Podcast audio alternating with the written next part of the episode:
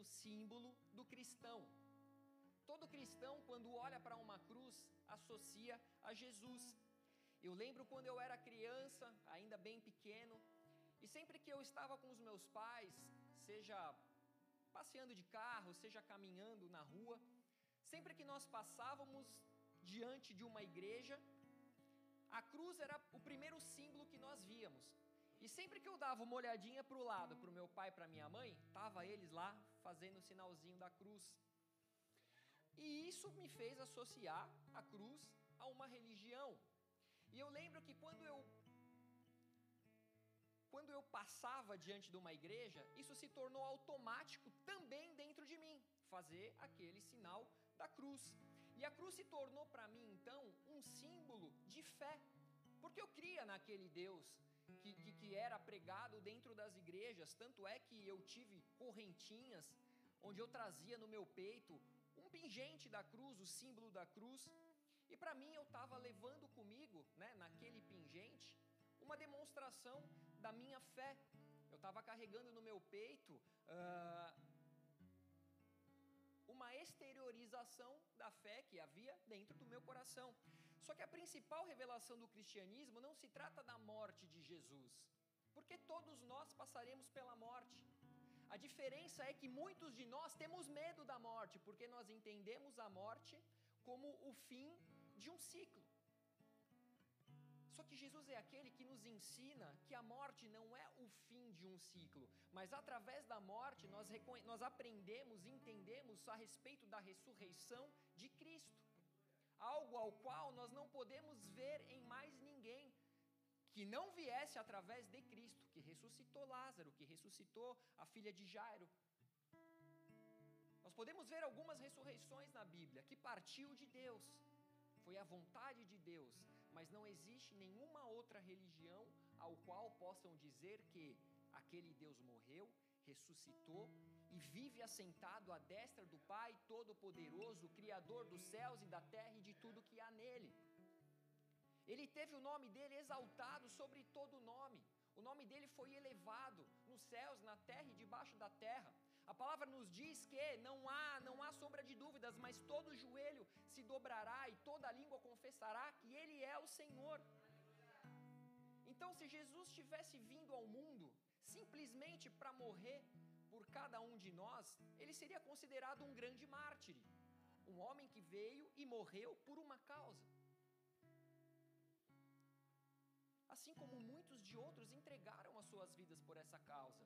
Nós podemos ver o primeiro mártir, um homem a qual eu admiro muito, Estevão, um homem que era conhecido por ser cheio do Espírito, um homem íntegro, reto, um homem que em uma ministração ele trouxe o, o, o, a lei do início ao fim, a palavra, as escrituras do início ao fim até Jesus. Estava pronto para pregar, estava pronto para falar naquilo que ele cria, estava pronto para falar do amor de Jesus dos profetas, e ele entregou sua vida por essa causa. Ele foi o primeiro mártir conhecido na Bíblia. Mas se o foco de Jesus fosse vir ao mundo simplesmente para trazer também curas ou milagres, talvez ele seria conhecido simplesmente como um curandeiro. Talvez ele seria conhecido como, sei lá, bruxo ou conhecido como alguém com alguns poderes especiais. Ou talvez Jesus teria vindo ao mundo, se ele viesse unicamente para fazer bem ao próximo, ele seria conhecido como alguém generoso, um homem de bom coração. Eu creio que todos vocês conhecem homens de bom coração, homens generosos. Só que Jesus ele veio ao mundo muito mais do que para ser um homem generoso, muito mais do que para ser um homem que simplesmente fazia caridades, muito mais do que um homem que veio simplesmente para curar alguns enfermos. E essas sim são características de Jesus. Ele fez tudo isso, muito mais. Mas a sua vitória, a sua glória, a sua divindade, a sua autoridade são todas testificadas em um evento. O túmulo estava vazio. O túmulo estava vazio, aquelas mulheres, elas estavam prontas para preparar um corpo. Mas no momento que elas entraram, meu Deus, onde está o meu Senhor? Onde está o meu Senhor? Elas amavam aquele homem, elas haviam andado com, ao lado daquele homem, aprendido dele, reconhecido nele o Filho de Deus. Mas agora ele estava morto, e não só morto, mas ele havia sido roubado da sepultura. O túmulo estava vazio. Então os anjos disseram: Por que buscai entre os mortos aquele que vive? Ele não está aqui, ele ressuscitou. Talvez elas ainda não tivessem entendimento do poder que existia na ressurreição, mas ele não estava mais ali. Algo que ainda era desconhecido havia acontecido ali. Eu não sei quem já teve oportunidade de ir para Israel. Eu só vi por foto, mas existe ali um suposto túmulo a qual Jesus havia sido sepultado, e nesse lugar não há nada além de um banco vazio. E nós sabemos que ele ressuscitou. Nós sabemos que ele está sentado à destra do Pai. Jesus, o próprio Jesus diz em Mateus 20, 28, quando ele fala a respeito da, da, do ID, da grande comissão, ele diz: Ide pregar o evangelho a toda criatura, a todas as nações, batizando em nome do Pai, do Filho do Espírito Santo.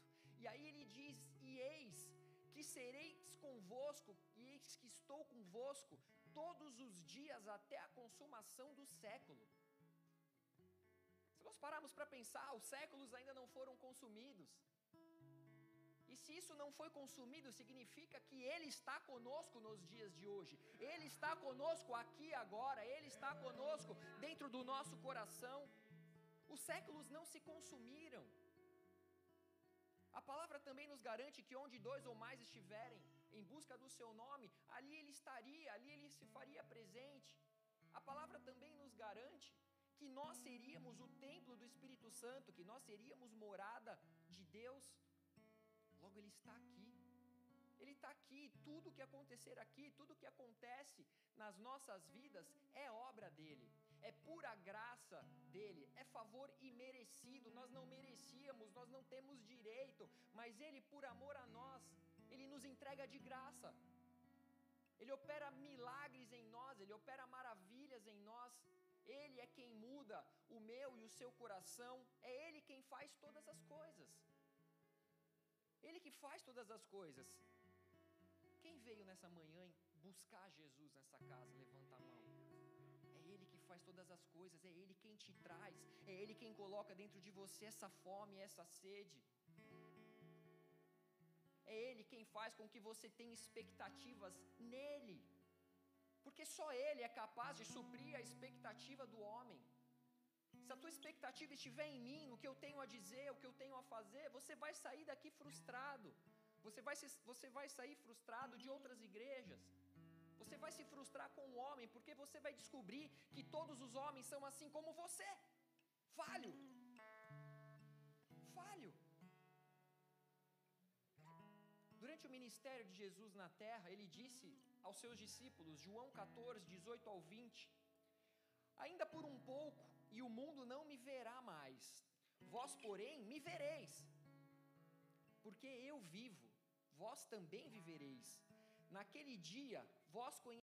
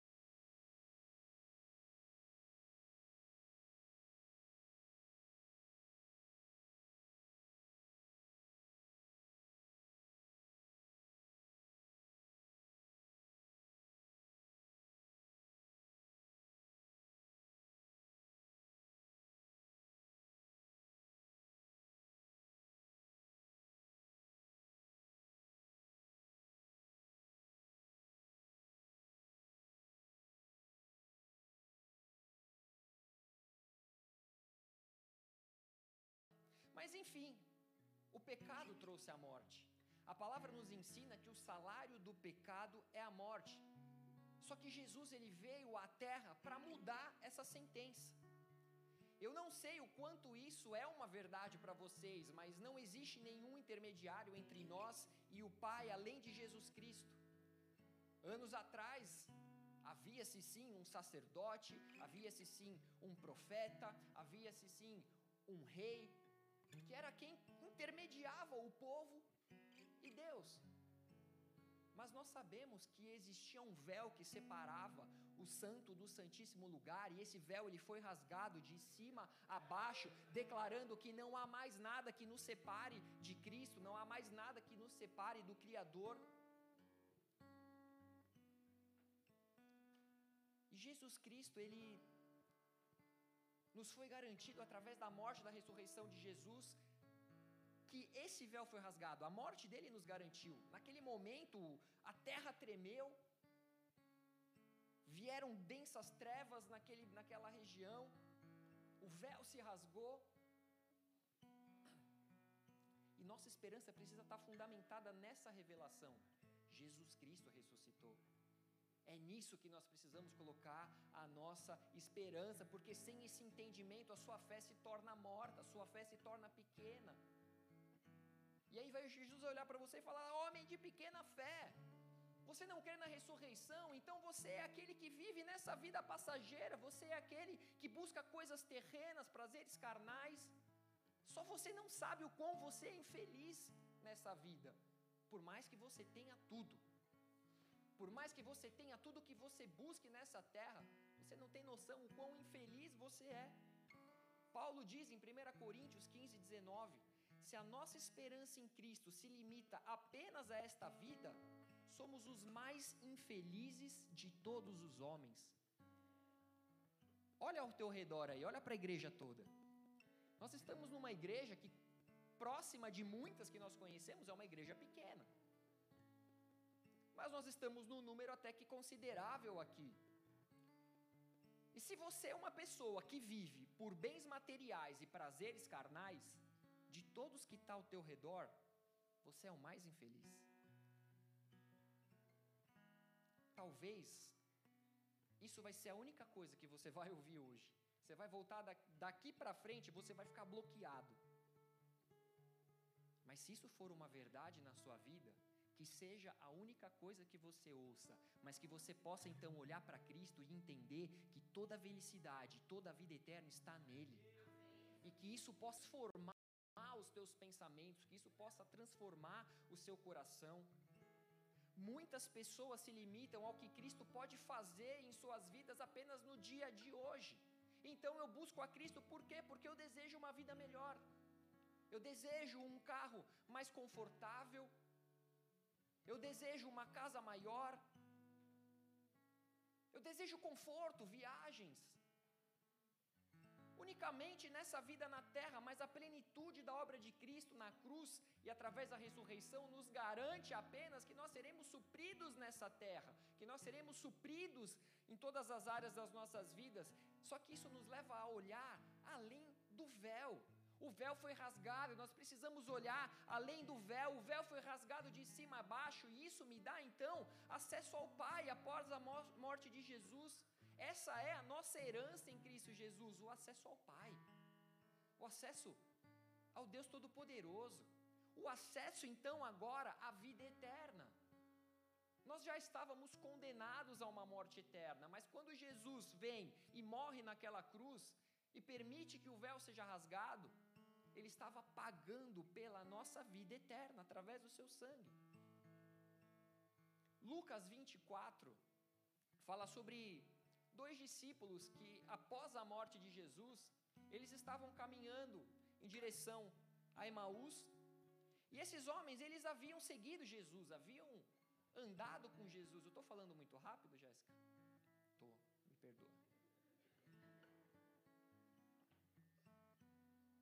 Sei que a galera ali tem um inglês top, eu vou me empolgando, né? Eu penso, nossa. Mas enfim, esses homens seguiam Jesus. Eles estavam precisando naquele momento, na verdade, aprender a lidar com a morte de Jesus.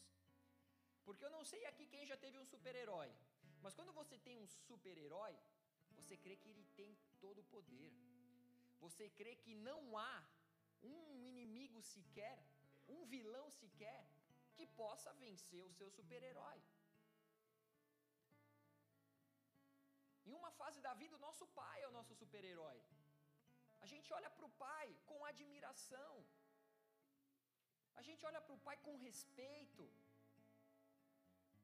E aqueles homens, eles tinham visto o mestre daquela maneira. Eles haviam visto, ouvido, falado que ele era o filho de Deus. De Deus estava morto numa cruz. Eles acreditavam que o filho de Deus faria uma revolução na terra. Eles acreditavam que o filho de Deus assumiria o governo, derrubaria o domínio dos romanos. Só que agora ele estava morto. Ele estava pregado numa cruz. Então esses discípulos andando e conversando entre eles sobre aquele acontecido, aquele acontecimento, Jesus se aproximou deles. Só que mesmo aqueles discípulos conhecendo a Jesus, tendo andado com ele, naquele momento eles não o reconheceram. Muitas vezes nós vivemos isso. Nós conhecemos Jesus, nós caminhamos com ele por longo tempo. Mas a gente começa a entrar em situações, a gente começa a entrar em, em, em discussões, a gente começa a entrar em atitudes que Jesus está ali do seu lado, falando através de um amigo, de um pastor, de um chefe. E a gente parece que não ouve, a gente parece que não vê. Eles tinham expectativas que eram terrenas, e quando nossas expectativas em Cristo são apenas terrenas, em alguns momentos a gente vai se sentir frustrado. Por quê? Porque ele morreu e agora acabou. Toda expectativa se foi. Mas Jesus estava na frente dele. E quando nossas esperanças são terrenas, nos tornamos limitados a ponto de não enxergar Jesus.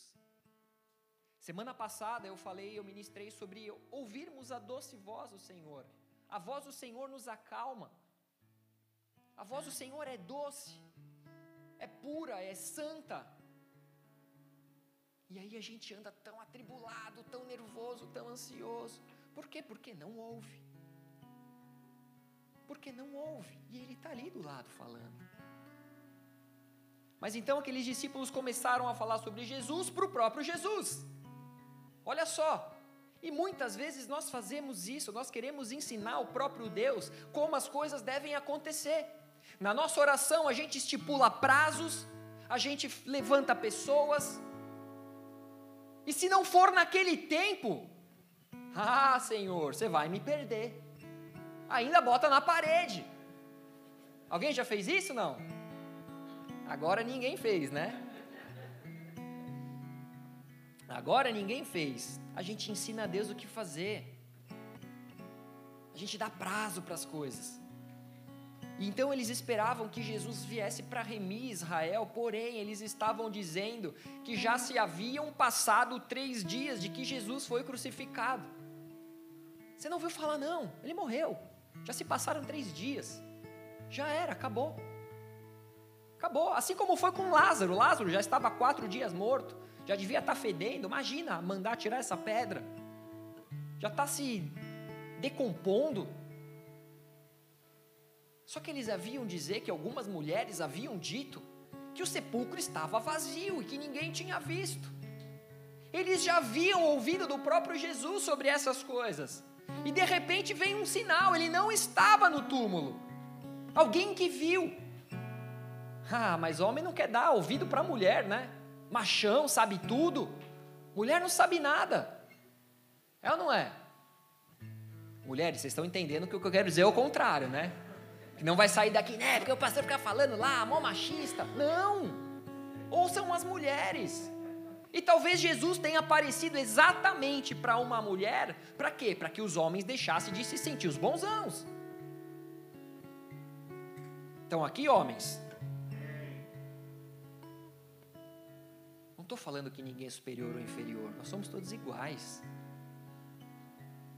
Nós somos amados na mesma proporção por Jesus, ele se entregou da mesma proporção por cada um de nós.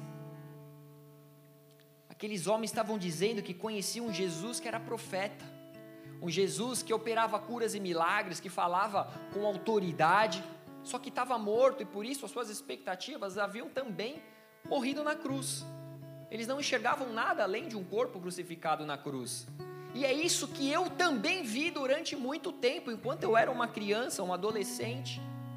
Eu via um Jesus preso na cruz, um Jesus com cara de dor, de sofrimento, um Jesus que tinha em seu corpo ensanguentado, um Jesus que talvez eu tentava crer que aquele Jesus criado por mãos humanas poderia fazer algo por mim. E aí vinha uma dúvida, porque quem é Jesus? Ele morreu ou ele ressuscitou? E se ele ressuscitou, não deveria estar na cruz? Então, Jesus ele começa a ministrar o coração daqueles homens. No versículo 25 ao 27 diz: Honestos e tardos de coração, para crer tudo o que os profetas disseram. Porventura não convinha que o Cristo padecesse e entrasse na sua glória? Isso iria acontecer. Ele já havia falado. E começando por Moisés, discorrendo por todos os profetas, expunha-lhes o que a seu respeito constava em todas as Escrituras. Igreja, se nós quisermos conhecer a mensagem do Evangelho, a revelação de Jesus Cristo, nós precisamos conhecer a palavra de Deus do início ao fim. Do início ao fim, e foi por isso que Jesus começou a ministrá-los do início ao fim.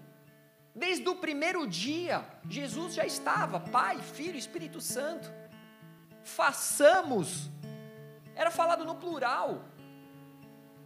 O Verbo estava com Deus e o Verbo era Deus. Era uma trindade, era Pai, era Filho, Espírito Santo. O Espírito Santo, ele pairava sobre, sobre as águas. A terra era vazia, era sem forma. Então, juntos eles criaram todas as coisas.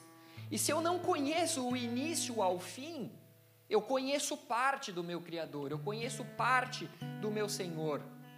E amém se você não conhece Ele a 100%, eu também não conheço. Mas o meu desejo é conhecê-lo. E por isso todos os dias eu busco. Agora, se você tem o desejo e não busca, se você tem o desejo e não lê, você vai conhecer uma porcentagem, uma parcela bem pequena daquele ao qual você confia a tua salvação. E nós temos um Deus que não é um Deus de mortos, e sim de vivos. E se Ele é Deus de Abraão, de Isaac, de Jacó, isso significa que além dessa vida terrena, Deus tem algo muito maior preparado para nós. Ele é Deus de vivos, mas espera aí, a palavra diz que Abraão morreu, que Isaac morreu, que Jacó morreu. Isso significa que existe um Deus que é Deus de vivos, e significa que algo acontece depois dessa morte terrena. E você precisa crer nisso, porque não são as minhas palavras, mas as palavras de Deus. E aí na sequência então, Jesus ele se assentou à mesa com aqueles discípulos, ele partiu o pão, ele deu graças. E aí a palavra diz que os olhos dos discípulos se abriram, só que nesse momento Jesus desapareceu. E Jesus ele tem uma maneira especial de falar com cada um de nós, uma maneira especial, uma maneira individual. Provavelmente, quando Jesus se assentou à mesa e partiu o pão, aqueles discípulos se lembraram daquele momento, antes de Jesus ser crucificado, que ele havia feito o mesmo. Ele partiu o pão e tendo dado graças, tal, tal, tal. É o que nós lemos todos os, todos os cultos de, de ceia. Então eles devem ter lembrado daquela, daquela última ceia. Talvez ali tenha feito sentido tudo o que eles haviam visto e ouvido. E como eu disse, Jesus ele se revela de uma maneira especial a todos nós. Muitas vezes ele vai usar situações que só você conhece para revelar quem ele é e para revelar que ele já estava com você naqueles momentos ao qual ele vai trazer a sua memória nos seus momentos de fraqueza, nos seus momentos de dificuldade. Foi isso que ele fez com Natanael. Eu não sei o que aconteceu ali debaixo da figueira, mas o próprio Jesus disse: Eu o vi quando você ainda estava debaixo da figueira, antes de Filipe o chamar. Ou seja, naquela hora, Natanael reconheceu como filho de Deus. Porque ele falou: no momento, sei lá, da minha dor, sei lá, no momento da minha tristeza, no momento da minha amargura, no momento de intimidade com Deus, não sei o que aconteceu naquele local, mas ele sabia que Jesus o conhecia, porque era algo pessoal, era algo particular. Ele falou: então, se você crê nisso, verás coisas maiores do que essa. Jesus estava falando no íntimo do coração dele. Ele leva o nosso coração, então, a queimar por Ele quando Ele fala no nosso íntimo. Quantas vezes você buscou a Deus e alguma coisa aconteceu e parecia que, meu Deus, isso é muito coincidência. Eu comecei a viver isso na minha conversão, eu sempre falo disso. Parece que tudo que eu pensava acontecia. Aí eu passava, sei lá, a semana inteira com um louvor na cabeça que eu tinha ouvido no culto no domingo. E de repente eu ia para o culto na semana que vem e parece que o tema da, da palavra era o culto, era a, o louvor que eu pensei a semana inteira. Mas é muita coincidência. Mas é bobeira, a gente pensa, é bobeira. E vinha outra, e vinha outra, e vinha outra. Aí chega uma senhora que eu nunca vi na minha vida, olha nos meus olhos e fala assim: O Senhor manda te dizer que não existe coincidências, isso são respostas às suas orações, isso são respostas daquilo que o seu coração tem buscado. Eu falei, é, não deve ser mais uma coincidência. Ela não sabia disso. Ela não sabia, era Jesus falando no meu íntimo, era Jesus se apresentando para mim. Jesus ele quer se apresentar a você de uma maneira que o seu coração venha a queimar por ele. Foi isso que ele fez naquela mesa com aqueles discípulos. Então eles falaram: Não te ardia o coração enquanto ele falava? Não te ardia o coração enquanto ele ensinava? Não queimava o nosso coração? E é isso que acontece quando nós nos abrimos à palavra de Deus. É isso que acontece quando nós tiramos as nossas armaduras terrenas para receber aquilo que é espiritual. Ele vem de uma maneira que queima o coração. Eu não sei como Jesus se revelou na sua vida, ou talvez ele esteja se revelando agora.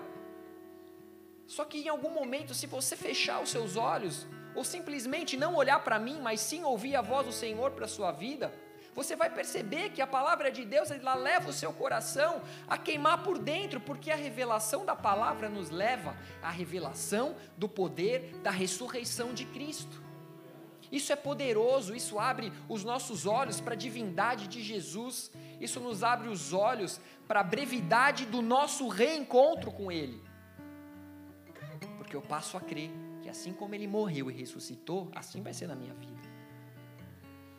Então Jesus ele foi crucificado e morto, porém ele nunca saiu do seu lado, porque ele prometeu que ele ascenderia ao Pai, porém ele enviaria um outro consolador, ele enviaria o Espírito da verdade. Deus é trino, é Pai, Filho, Espírito Santo, eles são três, porém eles são um. E quando o Espírito Santo habita dentro de mim, é como se nós estivéssemos caminhando ao lado de Jesus, porém ele está então não do meu lado, mas dentro de mim. E a revelação da ressurreição de Jesus vai muito além de um simples ensino teológico, mas é fonte de vida no espírito. Isso te traz vida, não te traz um conhecimento.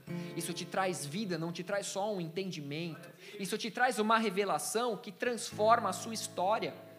João 6,63 diz: O espírito é o que vivifica, a carne para nada aproveita.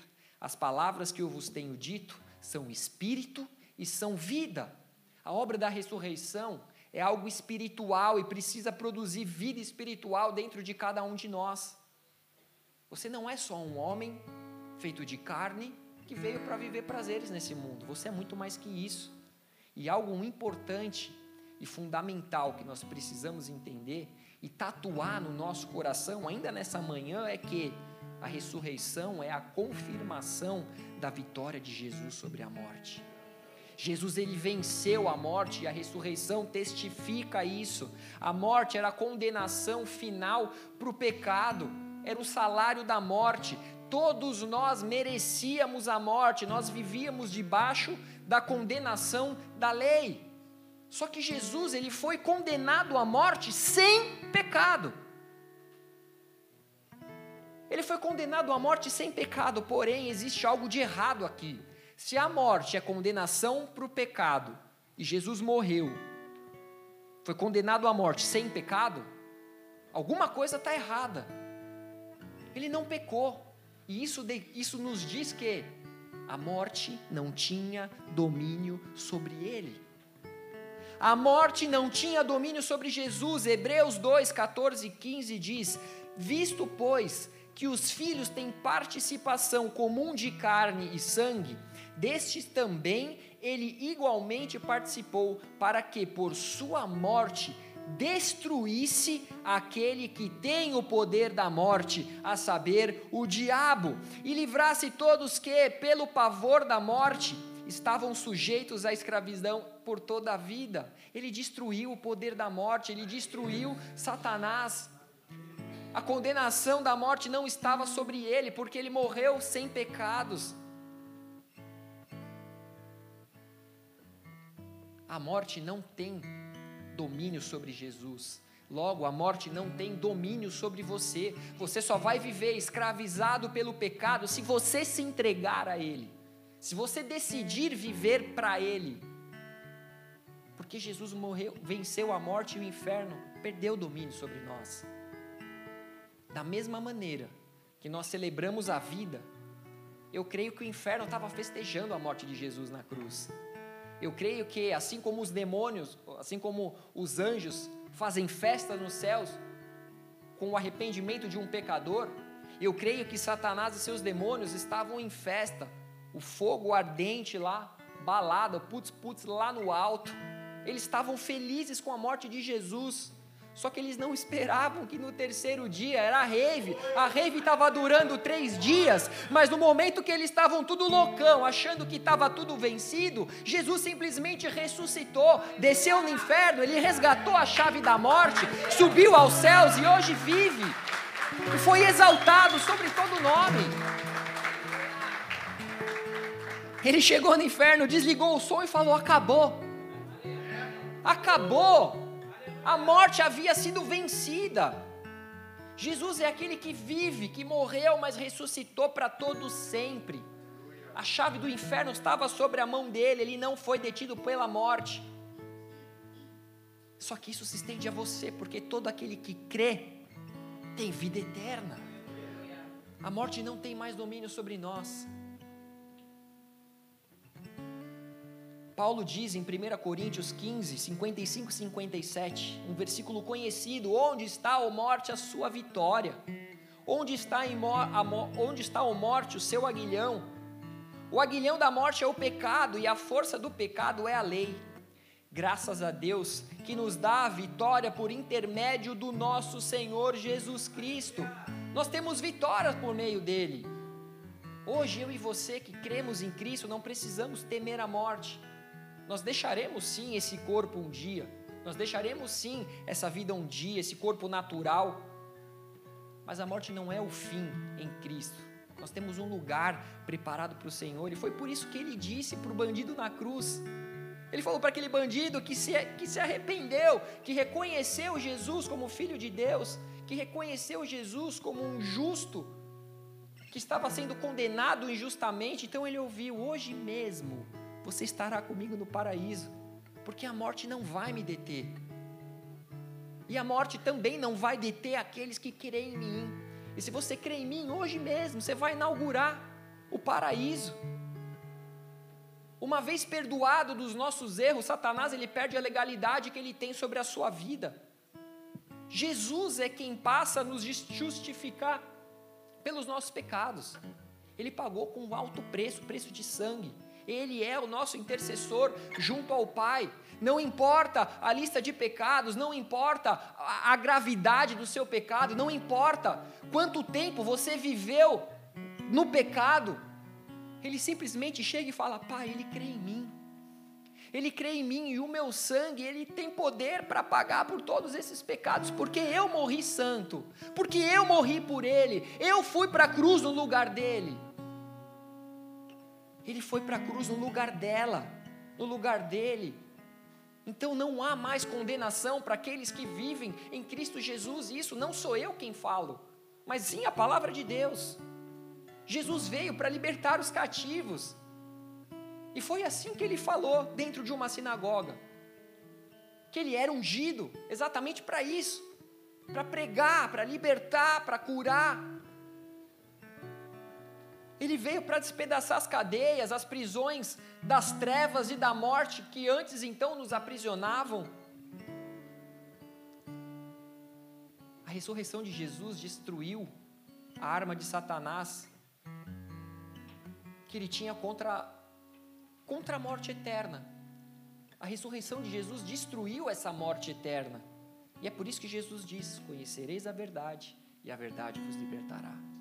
Quando você conhece essa verdade, isso te liberta de todo medo, isso te, te liberta de ansiedade, de depressão, isso te liberta de todo tipo de enfermidade, principalmente na tua mente. A nossa mente muitas vezes é a nossa maior adversário, o nosso maior inimigo. Só que Jesus é aquele que nos liberta de todas essas armadilhas do maligno, que nos livra da condenação eterna. Logo, algo importante que você precisa entender é que a ressurreição de Jesus mudou o seu destino. A ressurreição de Cristo mudou o seu destino. Eu falei semana passada que Jesus chamou os discípulos para entrar num barco para que atravessassem a margem do rio ele estava dizendo ali: Eu estou mudando o seu destino. Eu estou mudando o seu destino, nada mais vai ser igual a antes. Toda condenação, toda sentença de morte que estava sobre mim e sobre você foi carregada por Cristo na cruz. E aí eu entendo que não há mais condenação para aquele que vive em Cristo Jesus. Alguém aqui vive em Cristo Jesus? Romanos 8, 11 diz: Se habita em vós o espírito daquele que ressuscitou a Jesus dentre os mortos, esse mesmo que ressuscitou a Cristo Jesus dentre os mortos, vivificará também o vosso corpo mortal, por meio do seu espírito que em vós habita. Vocês estão entendendo isso daqui? Vocês estão acompanhando isso daqui? Isso que nós ouvimos até aqui já deveria ser o suficiente para que nós pudéssemos voltar para as nossas casas literalmente transformados, literalmente alimentados, abençoados, porque isso já muda o meu destino. Quando eu creio nessa palavra, o meu destino é transformado. É impossível eu ser o mesmo quando eu entendo essa palavra de vida. É impossível eu entender isso e não queimar o meu coração porque eu estou vendo aqui do meu Senhor e Salvador. É impossível eu ser o mesmo quando eu recebo a presença do Espírito Santo em mim que me vivifica. Porém, algo importante é o conhecimento sobre a ressurreição de Cristo precisa não só aquecer o nosso coração, mas precisa nos levar também a uma mudança de vida. Não adianta o coração ter aquecido na casa do Pai e quando eu sair na rua, ele se tornar duro como uma pedra de gelo. Teu coração ele não pode ser abalado por fontes externas. O seu coração ele precisa ser alimentado pela palavra de Deus. E aí a tua boca vai falar o que o teu coração está cheio. 1 Pedro 1,3 diz: Bendito o Deus e Pai de nosso Senhor Jesus Cristo, que, segundo a Sua muita misericórdia, nos regenerou para uma viva esperança mediante a ressurreição de Jesus Cristo dentre os mortos. Nós somos regenerados em Cristo. Jesus ele disse ali para Nicodemos: aquele que é nascido da carne é carne, mas aquele que é nascido do espírito é espírito. Nós vamos viver isso daqui na prática hoje. Por isso que é necessário nós nascermos de novo. Hoje é um dia especial, hoje é um dia de batismo, hoje é um dia de renascimento espiritual. Hoje é um dia de mortificação da nossa carne. Talvez o batismo seja loucura para o mundo, só que para nós é a convicção de que nós temos um Deus que vive. É a convicção que nós temos num Senhor que é Salvador, que existe um poder de ressurreição sobre nós. Então eu simplesmente decido, eu vou sepultar minha natureza carnal, que um dia me dominou. Eu vou declarar: isso não me domina mais, não tem mais autoridade sobre mim. Eu crucifico a minha velha natureza. para que eu possa nascer como uma nova criatura espiritual, para que eu seja vivificado pelo Espírito, para que eu possa afirmar que Jesus é aquele que agora tem a permissão para assumir o controle da minha vida. 2 Coríntios 5,17. E assim, se alguém está em Cristo, é nova criatura. As coisas antigas já passaram, eis que se fizeram novas. Isso não precisa ser simplesmente um livro, mas isso pode ser a sua vida real. Você pode viver uma novidade de vida. A sequência desse versículo diz que Deus estava em Cristo, reconciliando consigo o mundo. Deus estava em Cristo, rasgando o véu, Ele estava removendo tudo aquilo que nos separava do amor dEle não imputando aos homens as suas transgressões, mas sim confiando em nós a palavra da reconciliação. Através da reconciliação de Jesus Cristo, nós fomos reconciliados com Deus para viver uma novidade de vida espiritual, e isso precisa gerar mudança no nosso interior. Eu sei que para você talvez seja só mais um culto, mas para aquele que é espiritual, você precisa sair daqui diferente. Após o batismo, após receber o Espírito Santo, nós precisamos nos sentir desconfortáveis com o pecado. Nós precisamos entender que existe uma nova natureza dentro de nós. Aquele que falava palavrão, aquele que falava mentiras, ele passa a então se incomodar com isso. Aquela prática constante do pecado, ela precisa te trazer repulsa aquela vida mundana que existia dentro de você, no seu coração, nos seus pensamentos. Você começa a entender que não faz mais parte da sua essência, você consegue entender que agora a tua essência é a essência de Cristo, porque Ele habita em você e Ele é santo. E então a tua essência se torna ser santo como Ele é santo. E aí você vê a minha velha antiga, não, a minha antiga vida não cabe mais em mim. Morri para o mundo, estraguei para o mundo. E isso é o que acontece no batismo. Você está simbolizando a morte de uma velha natureza e a ressurreição para uma nova natureza. 1 Pedro 3,21 A qual, figurando o batismo, agora também vos salva, não tendo a remoção da imundícia da carne, mas a indagação de uma boa consciência para com Deus por meio da ressurreição de Cristo. Ou seja, o batismo não se trata de um banho que nos limpa dos nossos nosso exterior do pecado, mas se trata de uma limpeza na nossa mente, uma limpeza no nosso coração, uma limpeza na nossa consciência, através da obra consumada na cruz. E aí Jesus diz, Jesus Cristo diz: quem crer e for batizado será salvo. Quem, porém, não crer será condenado. Hoje é dia de batismo e nós não queremos que esse momento desça a goela abaixo. Talvez você não seja batizado, talvez você ainda não entenda essa palavra e eu não quero impor isso a você. Mas as palavras de Jesus, elas são irrevogáveis. As palavras de Jesus, elas são imutáveis. O que Jesus fez na cruz, isso não vai mudar. Tudo pode mudar, tudo pode passar, mas as palavras do Senhor permanecerão, e isso é o significado do batismo, e ponto. É uma transformação de vida, é uma exteriorização de algo que aconteceu primeiro no seu coração. Ninguém precisa entender, ninguém precisa, não, mas você sabe. Você sabe a maneira individual e particular que ele te visitou. Ele sabe o quanto, você sabe o quanto ele te transformou para algo que não serve mais para o mundo. E aí você fala assim: Eu quero fazer isso. Não consigo voltar para o ventre da minha mãe, mas eu consigo sepultar a minha velha carne, a minha velha natureza. Eu consigo nascer para uma nova natureza em Cristo e ser direcionado por esse Espírito que me vivifica, que me santifica, que me traz vida, salvação, cura. O próprio Jesus foi batizado por João Batista. Não que precisasse, ele era santo mas para que se cumprisse a palavra de Deus. E depois ele diz: quem for batizado será salvo. Ele estava dizendo: quem Quem crer e experimentar o poder da ressurreição e vida, quem mortificar a sua carne e a sua velha natureza, receberá uma nova natureza, uma nova criatura será, tudo se fará novo. Significa que tudo se fará fácil? Não, tudo se fará novo. O crente confunde muito, né? O batismo não nos salva de algo, mas a nossa fé em Jesus testifica é testificado através do batismo. O batismo testifica então que eu estou morrendo por uma velha natureza, diante de homens, diante de anjos, diante de demônios. Estou falando, demônio, você não me pega mais, você não tem mais autoridade sobre mim.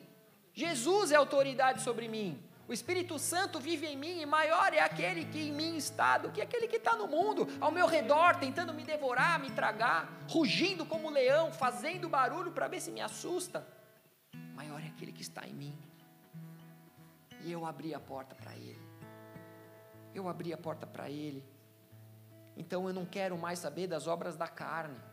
Gálatas 5,19 fala sobre as obras da carne. Ora, as obras da carne são conhecidas e são prostituição, impureza, lascívia, idolatria, feitiçarias, inimizades, porfias, ciúmes, iras, discórdias, dissensões, facções, invejas, bebedices, glutonarias e coisas semelhantes a estas, a respeito das quais eu vos declaro, como já outrora vos preveni, que não herdarão o reino de Deus os que tais coisas praticam. Só que essa mudança, esse abandono das obras da carne, não se trata de uma obrigação. Não se trata de uma regra imposta pela igreja, ou pelo pastor, ou pelo líder, mas se trata de uma nova criatura dentro de mim e dentro de você. Isso te convence de todas as coisas. É só o Espírito Santo que nos convence de todas as coisas. Não é por força, não é por poder, não é por. Não! Mas é o poder do Espírito que te leva a buscar a cada dia ser mais parecido com Ele. O batismo é a exteriorização do que já aconteceu no seu coração. O batismo testifica a sua fé, a transformação que Cristo já está fazendo dentro de você. Quem aqui sabe e percebe que tem sido transformado por Cristo? É impossível viver uma novidade de vida debaixo de acusação do pecado.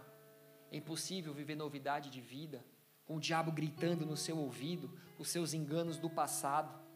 Ninguém aguenta tanta culpa. Ninguém aguenta muita pressão, mas quando você morre para a velha natureza e nasce para uma nova natureza, você fala: não há mais acusação sobre mim. Não há mais. E quando Satanás te acusa de quem era, você diz: sim, eu era mesmo. Sim, eu fiz mesmo. Sim, eu falei mesmo. Mas agora há sobre mim um poder de ressurreição e vida. Agora há sobre mim um, um, sangue que foi derramado, me lavando de todos os meus pecados. Não se trata de uma melhoradinha naquilo que estava ruim, mas se trata de uma transformação que vem de dentro para fora. Se trata de trazer à existência aquilo que não existe. Nós somos milagres vivos. Você sabe quem você era e quem você é. Você sabe que você era água e Jesus te fez um vinho bom. Você sabe que você era cego, surdo, mudo. Agora os seus ouvidos se abriram para ouvir a voz dele. Agora os seus olhos se abriram para enxergar o seu Senhor. Agora você se tornou sensível para sentir aquele que te abraça, aquele que te ama, aquele que te protege. Colossenses 2,12: Tendo sido sepultados juntamente com ele no batismo, no qual igualmente fostes ressuscitados mediante a fé no poder de Deus que o ressuscitou dentre os mortos. Nós não somos desse mundo, nós somos seres espirituais. Sem o Espírito Santo, nenhuma mudança é possível. E isso eu descobri quando o meu casamento chegou ao fim. Porque eu não queria, eu queria não só eu me mudar, como eu queria mudar a minha esposa. E eu ficava dando murro em ponta de faca, e nem eu mudava e nem ela, e se mudava era para pior. Até que eu me prostrei, eu falei, pai, muda o que precisa ser mudado em mim. A gente pede sempre para que mude o outro, né? Mas não, muda o que precisa ser mudado em mim. que a sua essência seja latente em mim, que o seu coração pulse no meu, que não seja da minha maneira, mas da sua. Sem o Espírito Santo, jamais a gente deixaria para trás a prostituição, os vícios, a mentira, a pornografia, a promiscuidade, a idolatria. Nenhuma mudança vem pela minha e pela sua força, mas pelo poder de ressurreição e vida. Quando nós nos rendemos a Jesus Cristo, o Messias, o único, suficiente Senhor e Salvador, só Ele que me livra das amarras desse mundo, só Ele que me livra das armadilhas das trevas, a palavra nos diz que quem tem o Filho de Deus tem a vida eterna. Se houver alguém aqui dentro que crê de todo o coração, de todo o seu entendimento, que Jesus Cristo é esse Salvador e você está em Cristo, essa nova vida precisa estar em você. Mas você tem vivido uma nova vida? Você tem demonstrado àqueles que estão ao seu redor uma nova vida? Não faz sentido nós estarmos em Cristo e não vivermos uma novidade de vida. Não faz sentido nós vivermos e andarmos com Cristo e olharem para nós e falarem assim: ah, ele é só mais um, igual a todos os outros. Não faz sentido você ser um cristão e as mulheres olharem para você e falar assim: ah, homem é tudo igual.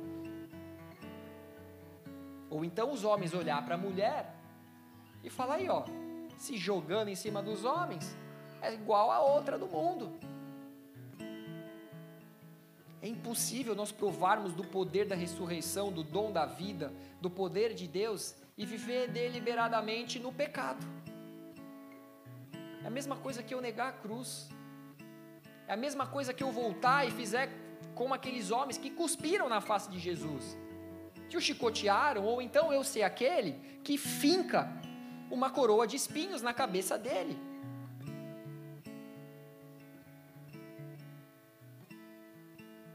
E essa revelação da ressurreição de Cristo, ela precisa promover em nós mudança de mente, mudança de comportamento. A gente não pode ser amanhã quem nós somos hoje. Não significa que você é ruim, significa que você pode ser melhor, significa que eu posso ser melhor. Após a ressurreição de Jesus, ele traz uma palavra de esperança aos discípulos, dizendo: Eu subirei ao Pai, mas eu não os deixarei órfãos. Você não é órfão. Você não está sozinho nessa, né, nesse país. Você não está sozinho nessa terra. Você não está sozinho nas suas dificuldades. Jesus estava deixando ali um direcionamento. Fica em Jerusalém. Você vai receber um poder do alto. E aí, nesse momento, ele subiu nos céus. Cara, depois de tudo que eu vi, depois de tudo que eu ouvi, eu vou fugir de Jerusalém, mas nem, nem que me paguem. Eu vou ficar na Jerusalém até receber do alto esse poder. Eu quero desse poder, porque saiu da boca de Jesus, e saiu da boca de Jesus é verdade. E aí o que ele fez? Ele foi no céu preparar a morada. E aí ele enviou o quê? O outro consolador, para que nós não estivéssemos órfãos, para que nós não estivéssemos sozinhos, para que estivesse conosco para sempre, o Espírito da verdade, que o mundo não pode receber, porém que habita em nós e estará conosco para sempre. E assim Jesus ele vive e nós também viveremos. O mesmo Espírito que me ressuscitou dentre os mortos, ele virá e será a minha presença habitando dentro de vocês. Ou seja, o mesmo Espírito que vivificou feliz, que vivi, vivificou Jesus, ele habita em você. Ele habita em você. Isso para você faz algum sentido? A transformação não acontece unicamente pelos nossos esforços, mas é fruto da glória de Deus sobre nós. Então, tem três coisas que a gente precisa entender, gravar no nosso coração e crer de todo o nosso entendimento. Ele ressuscitou para nos libertar da condenação eterna da morte e daqueles que nos oprimiam. Ele ressuscitou para perdoar os nossos pecados e nos dar uma novidade de vida. Ele ressuscitou para nos libertar do poder, para nos liberar o poder do seu Espírito que nos habilita e capacita para viver essa nova natureza. Ou seja, pastor, é muito difícil. Não, Ele te capacita, Ele te habilita. E isso precisa ser algo vivo dentro de você. 1 Pedro 3 e 4. Bendito Deus e Pai de nosso Senhor Jesus Cristo, que, segundo a Sua muita misericórdia, nos regenerou para uma viva esperança mediante a ressurreição de Cristo dentre os mortos, para uma herança incorruptível, sem mácula, imarcessível, reservada nos céus para vós outros. Existe uma, uma, uma herança espiritual deixada para nós pelo nosso Senhor. Existe uma herança espiritual. Isso significa que não existe nada grande ou terrível demais que possas ter feito na vida que te impeça de viver com Cristo. Ele rasgou a tua escrita de dívidas. Ele apagou o seu pecado, ele lançou no mar do esquecimento.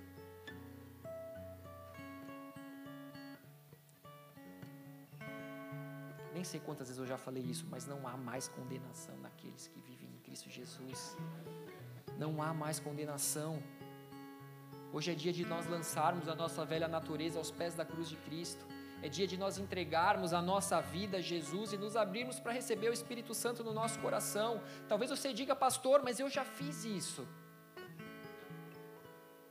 Mas nós precisamos ser lembrados dia após dia de quem Ele é, porque nós sempre lembramos do que Ele pode nos dar, e nós precisamos lembrar de quem Ele é, do que Ele fez, do quão Ele se entregou por nós. Eu não sei quem são aqueles que nos visitam, aqueles que estejam, estão vindo talvez pela segunda ou terceira vez. Eu não sei o que você já foi capaz de fazer na sua vida até o dia de hoje.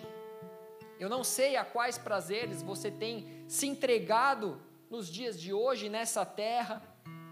Eu não sei o que a Irlanda tem te proporcionado, o que você tem buscado nessa terra, mas eu preciso que você saiba que existe uma viva esperança para você em Cristo Jesus.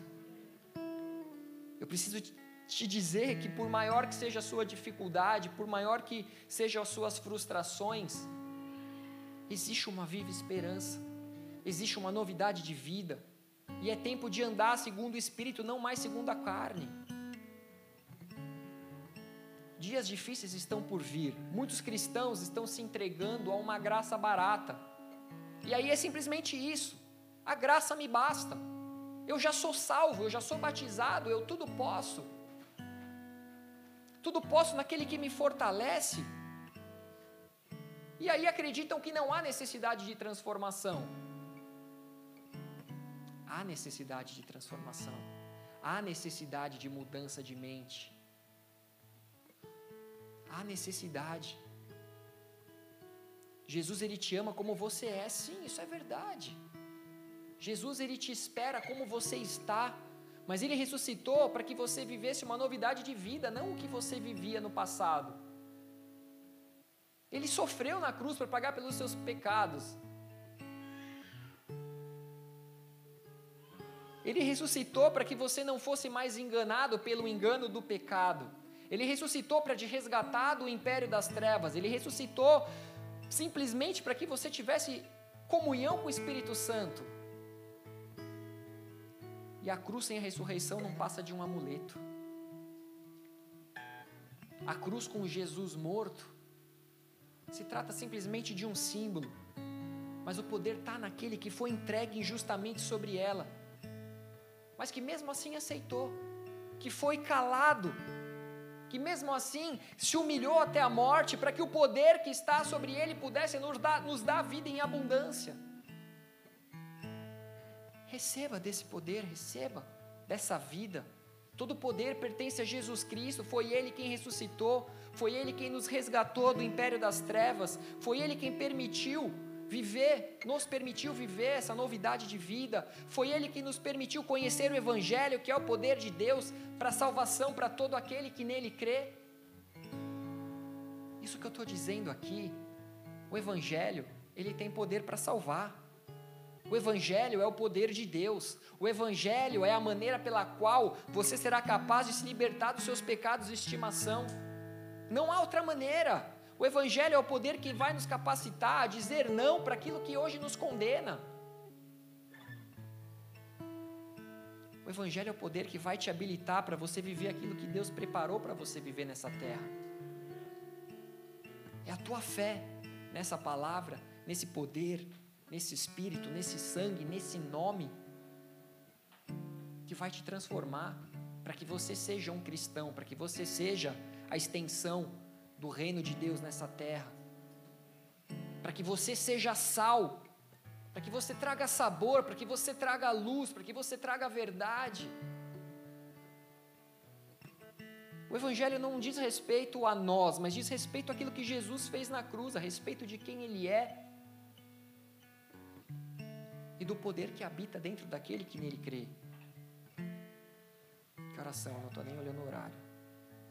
Estou acabando, prometo. A ressurreição de Cristo é a obra consumada na cruz do Calvário, e dessa forma, nossa nova natureza espiritual testifica a nossa salvação.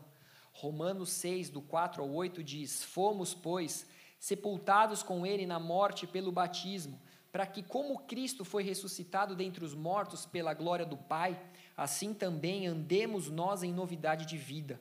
Porque, se fomos unidos com Ele na semelhança da Sua morte, certamente o seremos também na semelhança da sua ressurreição. Sabendo isto, que foi crucificado com ele o nosso velho homem, para que o corpo do pecado seja destruído e não sirvamos o pecado como escravos. Porquanto quem morreu está justificado do pecado. Ora, se já morremos com Cristo, cremos que também com Ele viveremos. É tempo de deixar a nossa velha natureza, é tempo de entregar o nosso coração verdadeiramente para Jesus, para que Ele possa transformar tudo aquilo que precisa ser transformado em nós. Deixe o Espírito Santo da ressurreição e vida agir sobre a sua vida nessa noite, nessa noite, nessa manhã. Estou acostumado a pregar de tarde, chega essa hora, já está à noite. Eu nunca achei que ia fazer isso. Pronto, fiz.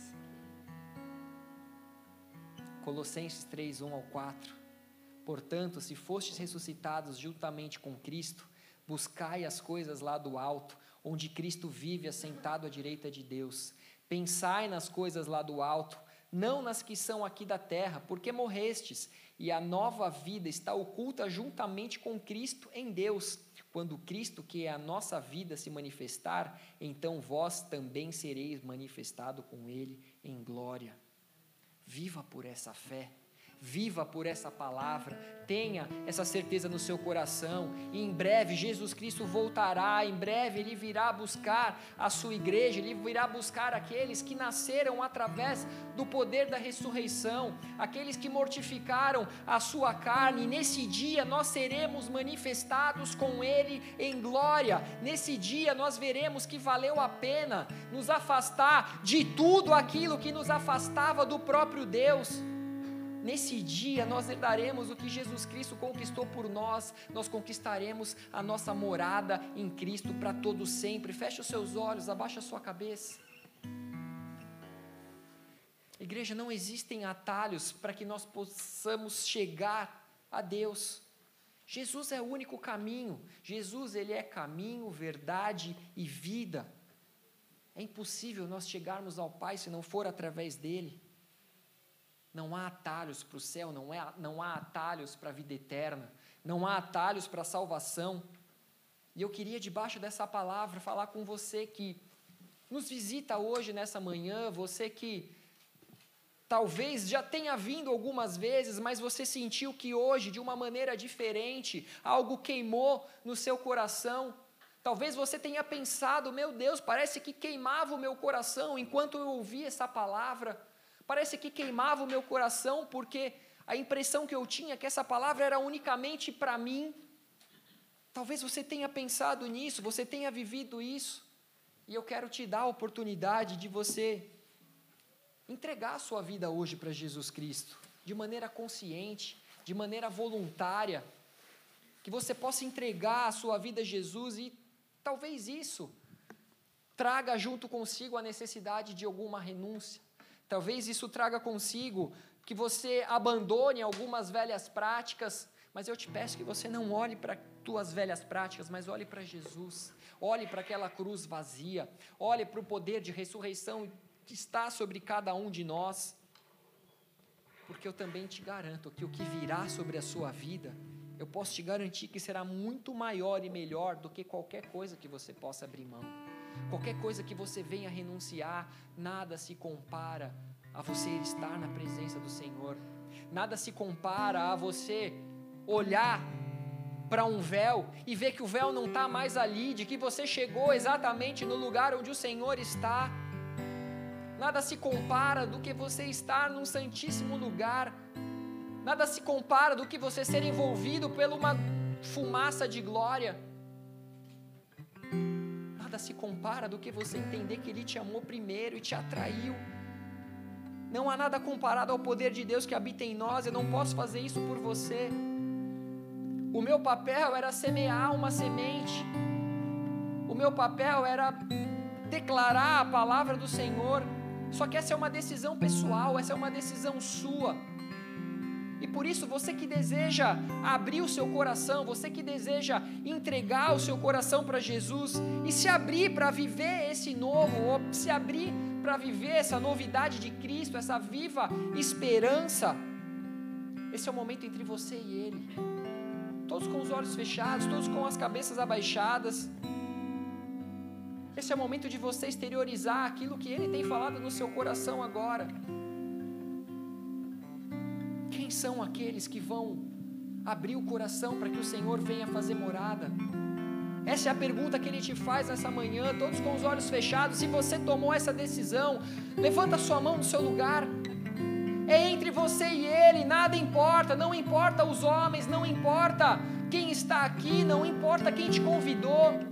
Nada importa, a única coisa que importa é que o Senhor ele apresentou um evangelho que é capaz de transformar a tua história, que é capaz de mudar a sua natureza. Você tem a oportunidade hoje de abrir o seu coração para aquele que é o único que morreu santo, injustamente e foi exaltado. Se você quer entregar sua vida para Ele, eu te peço que você repita uma oração comigo. Senhor Jesus. Senhor Jesus. Eu ouvi a Sua voz. Eu ouvi a Sua voz. Eu senti algo queimando dentro de mim. Eu senti algo queimando dentro de mim. Eu sei que o Senhor está falando ao meu coração. Eu sei que o Senhor está falando ao meu coração. E sim, nessa manhã. E sim, nessa manhã. Eu quero abrir o meu coração. Eu quero abrir o meu coração. Eu declaro que o Senhor tem a permissão. Eu declaro que o Senhor tem a permissão para tomar conta da minha vida. Para tomar conta da minha vida. Eu me submeto a ti. Eu me submeto a ti. Eu me arrependo dos meus pecados. Eu me arrependo dos meus pecados. Eu quero viver uma novidade de vida. Eu quero viver uma novidade de vida. Eu quero morrer para uma natureza carnal. Eu quero morrer para a natureza carnal.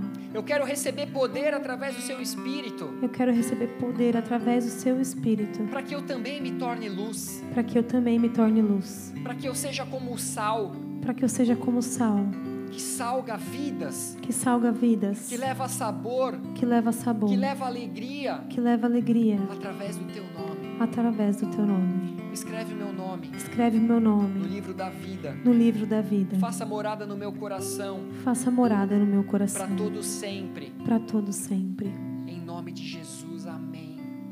Fica de pé no seu lugar, vamos adorar ao Senhor, vamos adorar aquele que vive. Vamos adorar aquele que nos resgatou do império das trevas, que nos trouxe para a maravilhosa luz. Adore a Ele, reconheça quem Ele é, reconheça a vitória de Cristo na cruz. Reconheça que a cruz é simplesmente um símbolo, mas que a vitória está na ressurreição de Cristo.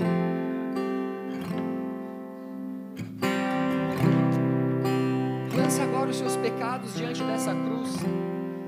Receba o perdão dele. Receba o amor dele. Receba poder do alto. Receba o Espírito Santo que nos vivifica. Receba não só o ensinamento, mas receba poder. Receba poder. Comece a buscar com zelo os maiores dons. O Senhor, Ele quer derramar algo sobre a sua vida. Ele quer te encher com o Espírito Santo. Ele quer te encher dessa verdade que liberta, que transforma.